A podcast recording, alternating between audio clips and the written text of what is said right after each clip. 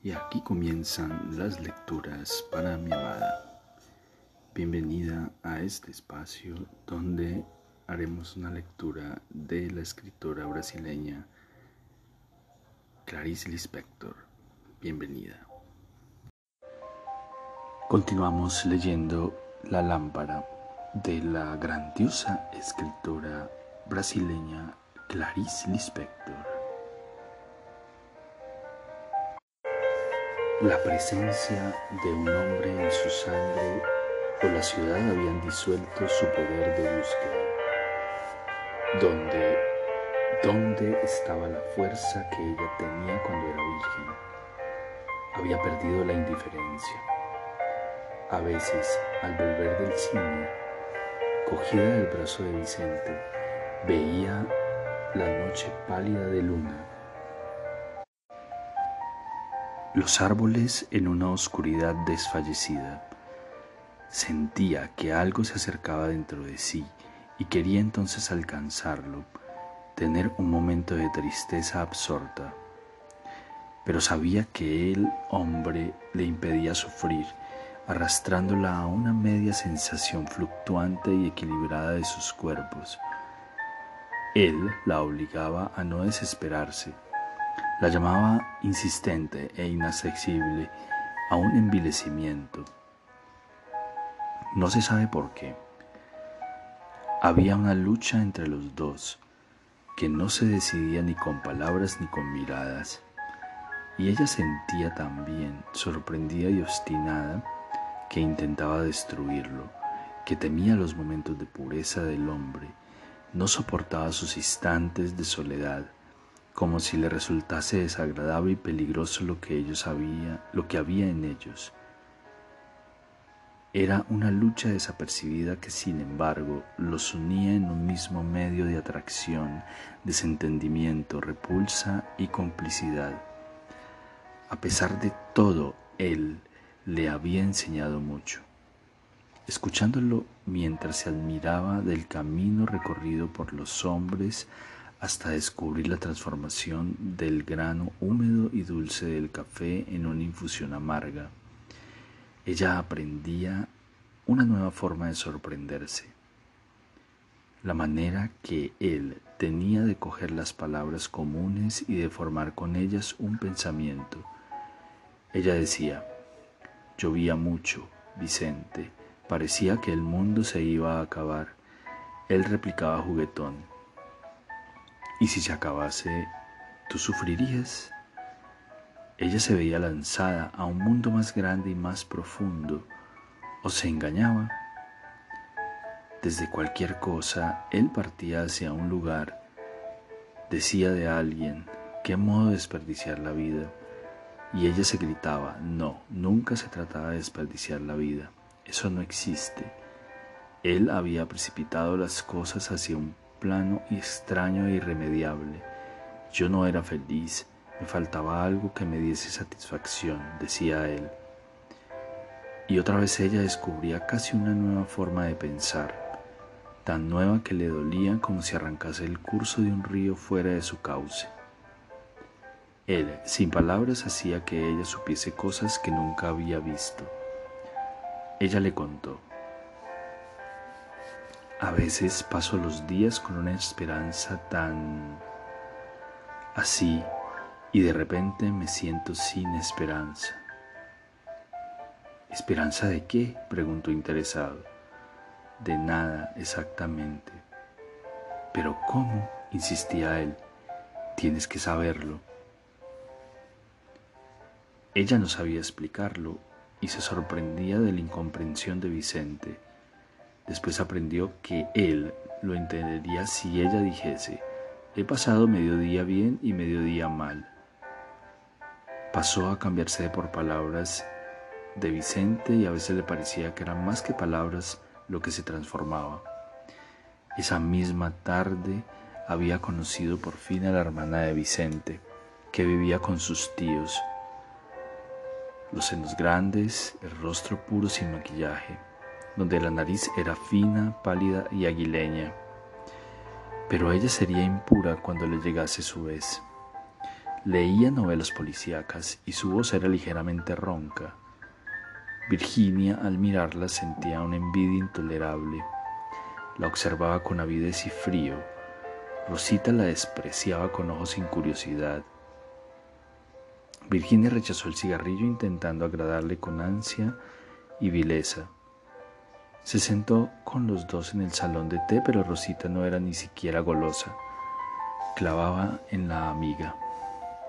De Vicente sus ojos desnudos mientras Virginia intentaba sonreír dentro de la taza, conservando un dolor difícil de miedo, pensando en su propia nariz que brillaba, en el pelo despeinado y asustado y reflejado en el espejo noble de marco negro Tenía algunos vestidos de color indefinible, marrón claro, crema, azulado, con el escote entre redondo y oval nadando en el cuello, de una seda que no tenía caída ni estructura, arrugada como recién sacada de la maleta. Eran vestidos viejos que se ponía como para no existir, se sentía bien en ellos, no traicionaba Brejo Alto pues siempre que los llevaba se encontraba a alguien de cumplido, y el hecho parecía tener una fatalidad extraordinaria e invencible, algo que casi exigía una sumisión respetuosa. No serviría de nada dejar de usar esos vestidos. Tal era la fuerza de las cosas y eso aumentaba el malestar que ella y Vicente sentían al encontrarse por casualidad en la calle como si uno estuviese sorprendiendo al otro. Bebía su té a pequeños sorbos. Secretamente había rechazado unas tostadas para agradar a Rosita y por sacrificio. Se sentía culpable junto a Vicente. Frente a ambos estaba la Virgen vestida de lino blanco con los brazos desnudos, la nariz grande y bien hecha, la piel pálida de gardenia. ¿Cómo me atrevo a vivir. Siempre había sido envidiosa, la verdad debía ser dicha. Se levantaron, acompañaron a Rosita hasta el coche de su tía, esperaba el chofer. Se despidieron. Virginia suspiró de alivio y de tristeza. En la calle de repente había tan poca gente que parecía un domingo vacío y apacible. Caminó con Vicente por las calles hasta el apartamento sin mirarlo. Él también parecía conmovido en cierta forma. La trataba con una animación interrumpida a intervalos. En el ascensor le tocó la cintura con la mano y ella se apartó casi grosera. Pero en el cuarto se entristeció, se mostró tranquila, resignada lo amó con un tono extraño y pensativo que ella misma desconocía, amando en él al hermano inaccesible, al padre y a la madre muertos. Cuando al final de los tres días por semana cerró la puerta tras de sí, la calidez del apartamento de Vicente se aisló bruscamente detrás de las paredes. En breve frente a ella se extendía el suelo quieto y perfumado en su frialdad las luces parpadeaban en halos trémulos y así una farola dorada se comunicaba con otra a distancia. Atravesaba la calle seca, los muros en tinieblas, tomaba el autobús y el viento era ligero y golpeaba en su cara. En el interior claro, tibio y trepidante del vehículo, los rostros bajo los sombreros se condensaban en el silencio del viaje nocturno y detrás de cada uno la vida por un momento parecía lanzada al fondo del escenario. La platea vacía en la penumbra, el autobús avanzaba. El chofer mantenía la mano en el volante casi quieto, lento. La crisálida iluminada parecía moverse sola. Virginia bajaba, caminaba con los grandes chanclos inútiles apretándole los pies. En la calle desierta sus pasos golpeaban sonoros y expectantes en la calzada. La luna se escondía entre los edificios. Le venía como una ola a la granja, lívida e insomne en medio de la niebla. Apresuraba el paso oscuro. Seguía. Introducía la llave en la cerradura, Dulcemente la puerta cedía a la escalera y la escalera alta y pálida surgía un instante ante sus ojos, muy nítida. Inmediatamente cambiaba de posición cuando ella avanzaba el pie. Su propia figura se adelantaba llenando el pasillo estrecho. Subía despacio viendo los escalones mitad oscuros, mitad claros, hasta que se perdían en lo alto confuso de la casa. Llegaba finalmente a Rellano.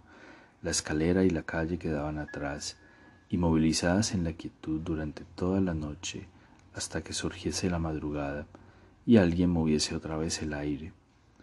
En el cuarto iluminado se quitaba los chanclos, examinaba los dedos de sus pies comprimidos como pequeños pájaros aplastados. Los separaba con las manos lentas, los acariciaba. Cómo le gustaba su cuarto. Sentía su olor a túnel cuando se acercaba y estaba bien, bien dentro de él cuando entraba. Notaba que antes de salir se había olvidado de abrir las ventanas y un olor a sí misma emanaba de cada rincón, como si al volver de la calle se encontrase a ella misma en casa esperando. Abría las ventanas y un aire frío de cielo y de agua fresca crujía límpido entre las cosas renovándolas. Dudaba un poco intentando, intentando unirse a sus cosas. Veía una señal en los objetos, pero sentía desde el principio que sería inútil, que estaba libre y con el contorno definido. Se asomaba un momento a la ventana, el rostro ofrecido a la noche con ansia y delicia, los ojos entrecerrados, el mundo nocturno, frío, perfumado y tranquilo estaba hecho de sus sensaciones débiles y desorganizadas. Oh, qué extraño era, qué extraño. Se sentía bien y sabía que antes se asfixiaba le parecía que de noche el agua del mundo empezaba a vivir.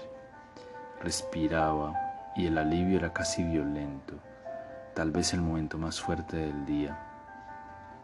Siempre la había salvado un instante. Solo un gesto no la dejaba perdida y la hacía asomarse al día siguiente. Se cambiaba de ropa serena y cuidadosa. Se metía con profundo amor propio en la cama se concentraba un instante hasta descubrir un cri-cri lejano, nítido y frágil, el grillo brillando. Su propio espíritu se apoderaba de ella, suspiraba. Oh Dios, era extraño cómo no sentía ninguna prisa. En el fondo, ella era aterrorizadoramente quieta Pensaba levemente en la mañana siguiente, en la ciudad, aunque el silencio estuviese en el aire más próximo. Detrás de él siempre vivía algún ruido. Lo recordaba. Se oía aquel continuo y suave arrugar de papel que era el silencio. Se percibía una flauta y un pequeño tambor sueltos, quién sabe dónde en el aire sonando lejanos, límpidos y alegres, y se sabía que en el patio del cuartel los soldados hacían ejercicio al sol.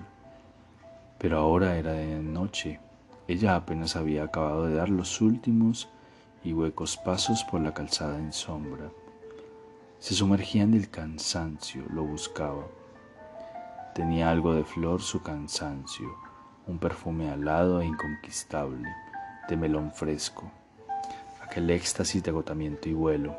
La debilidad se confundía con la exaltación más fina. Antes de cerrar los ojos recordaba la última visión de la escalera colocada en la tierra. Blanco oscuro, blanco oscuro, blanco oscuro, deslizándose inmóvil entre las paredes hasta la puerta cerrada. Cerrada, oscura, compacta, seria, lisa, grande, alta, intraspasable Qué bueno era, qué feliz era. Al día siguiente recibió la carta de su padre avisándola de la muerte de la abuela. Había muerto sin compañía durante la noche. A la mañana siguiente la criada no oyó los golpes difíciles del bastón en las tablas del suelo y con alivio le llevó la leche más tarde. Allí estaba la vieja sentada en la cama, con la camisa abierta sobre el pecho seco y áspero, los ojos profundamente sorprendidos, la boca abierta. Su padre lloró días y noches. El entierro se celebró con lluvia. Los parientes del sur ya vestidos de negro y muy griposos. Al día siguiente tomaron el tren hacia sus casas, llevándose cada uno un recuerdo de la abuela y un cesto de provisiones para el viaje en tren.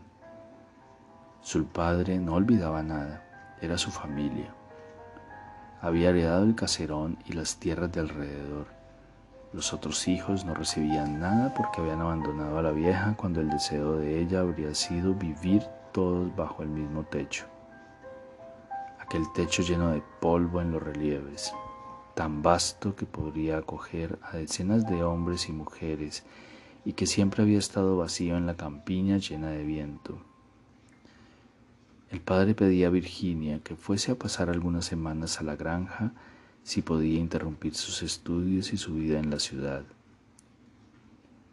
Su madre también estaba enferma, problema de muelas. Así pues, iba a volver. Se paró junto a la ventana en una profunda meditación. No estaba triste, no estaba alegre, solo pensativa interrumpir su vida en la ciudad ahora que ésta se hacía un poco inteligible. Vicente, ah, pero volver a ver a Daniel, pero Vicente.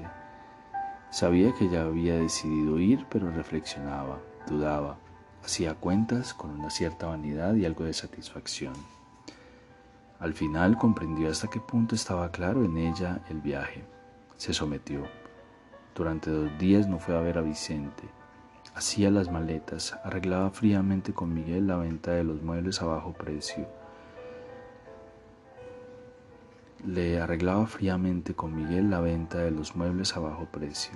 Le explicaba que naturalmente volvería, pero que entonces iría a vivir a una pensión, o tal vez a casa de sus primas.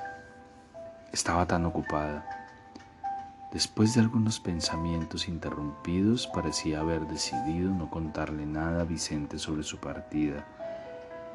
Imaginaba lo difícil que sería decírselo y ver en su rostro.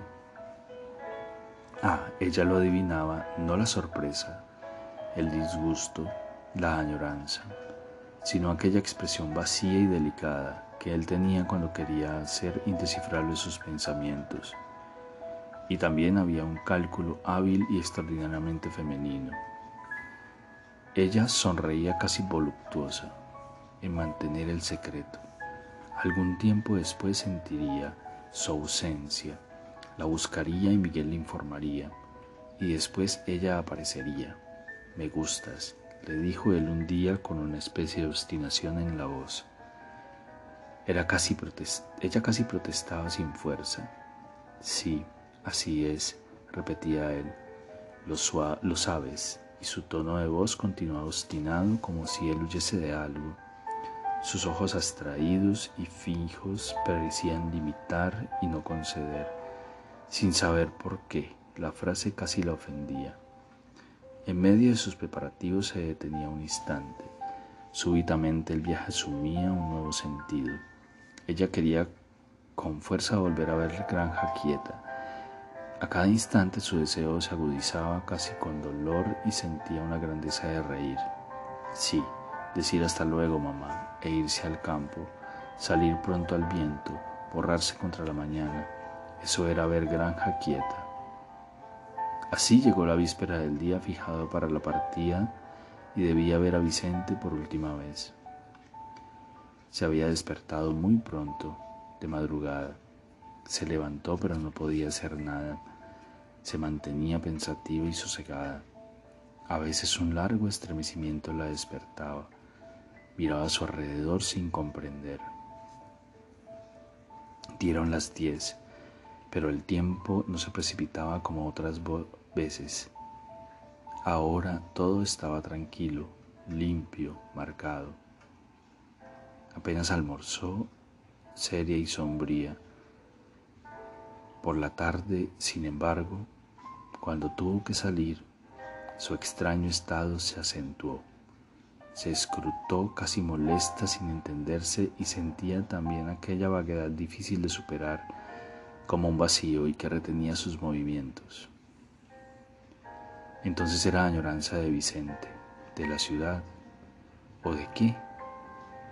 Casi irritada se sentó en el borde de la cama decidida duramente a comprenderse. Una larga y apacible tristeza se apoderó de ella. Entonces, entonces, ¿qué es esto? Quería decirse amigable, golpear con delicadeza su propia mejilla y resolverlo con una sonrisa, pero estaba tan lejos de tener esa fuerza como siempre que intentaba atraparla, como seguía empujándose y creando impulsos falsos para despertar. Un malestar duro y cansado se apoderó de su cuerpo como una náusea lenta. Los nervios agudizaban ansiosos y en vano. Pensamientos rápidos y vagos, casi febriles, se le ocurrían y ella vacilaba sin decidirse. ¿Qué entonces? ¿Qué pasaba? Le parecía vagamente que iba a brejo alto para siempre y eso la alegraba asustándola. ¿Qué entonces? se preguntaba sombría y colérica. La confusión se mantenía pero de repente despertaba casi un grito. Necesito ir, Vicente. Se dirigía a la ventana, miraba el reloj lejano. Sí, debería decir a Vicente que se iba, que lo amaba. Era eso. ¿Cómo no lo había adivinado? Dios mío, era eso. Pensamiento, sin embargo, le hizo un terrible daño. Comprendió que la confesión la debilitaría y que solo podría partir con el rigor del secreto y si no tuviese que enfrentar el rostro de Vicente. ¿Y por qué partir? Aún podría avisar a su padre de que no era posible interrumpir ahora sus estudios. Sí, ¿por qué no desistir? Se decía llena de una alegría presa y loca Siempre había creado estados insoportables para sí misma, ella misma, ella misma. Pero podía interrumpirlos, ahora podía. No obstante, algo se había resuelto mudamente y ella ya nunca podría volver atrás. Cuando en la granja iba hacia la mesa y bajaba los escalones uno a uno, fatalmente se preguntaba, si yo quisiese con todas mis fuerzas, podría interrumpir el descenso, subir y encerrarme en mi cuarto. Y sabía que no era posible, que no era posible, escalón por escalón. Y allí estaba ella perplejamente sentada a la mesa con todos. Ahora inmóvil sin decidirse, de repente se acordó de que podría hacer café para animarse y tomarlo, y tomarlo, y tomarlo. Pensó repentinamente viva pero no se levantaba siquiera.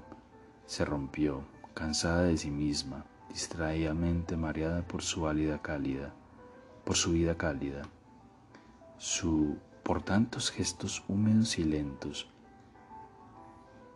por su benevolencia, por el placer y la protección del sufrimiento. Severidad y aridez era lo que ahora desearía vagamente, horrorizada con tantos sentimientos, pero nada conseguía. Débil y atenta, el pensamiento de hacer café la sacudió de nuevo con más rigor. Dios mío, ¿sería eso renacer?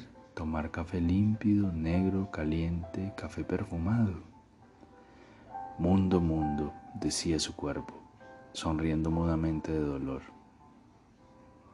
Con cierta timidez observaba lo sola que estaba. Podría llorar de alegría, sí, porque tomando café tendría fuerzas para todo.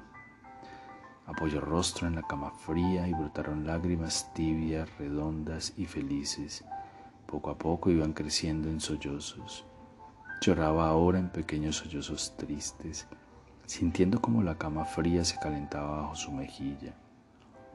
Con un movimiento lánguido, no quiso más café como si el café aún no hecho se hubiese enfriado mientras ella lloraba. Abría los ojos, el rostro arrugado y envejecido, las pestañas agrupadas en manojos por el agua y la claridad era tan blanca, tan abierta, blanda, vibrando en el aire. Las hojas gesticulando, un viento secaba los labios, estirando la piel húmeda. Ella vaciló. Sentía un largo placer que era pereza, debilidad, pusilanimidad. Aquella sensación, ah, mientras se vive, se vive eternamente. Casi una náusea en la sangre como si se diese rápida. Algo curioso y apretado le ocurría y desaparecía. Un sentimiento de levedad irritada y como de repente había reaccionado con un impulso, decidió con un estremecimiento de energía y de confusa esperanza no beber café, sino ir a ver a Vicente y amarlo como nunca lo había amado. Cerrando sus ojos risueños y cansados, presintió que su sensación había sido tan fuerte y profunda que debería haber herido a su amante en algún punto de su cuerpo. Y aquí terminan las lecturas para mi amada.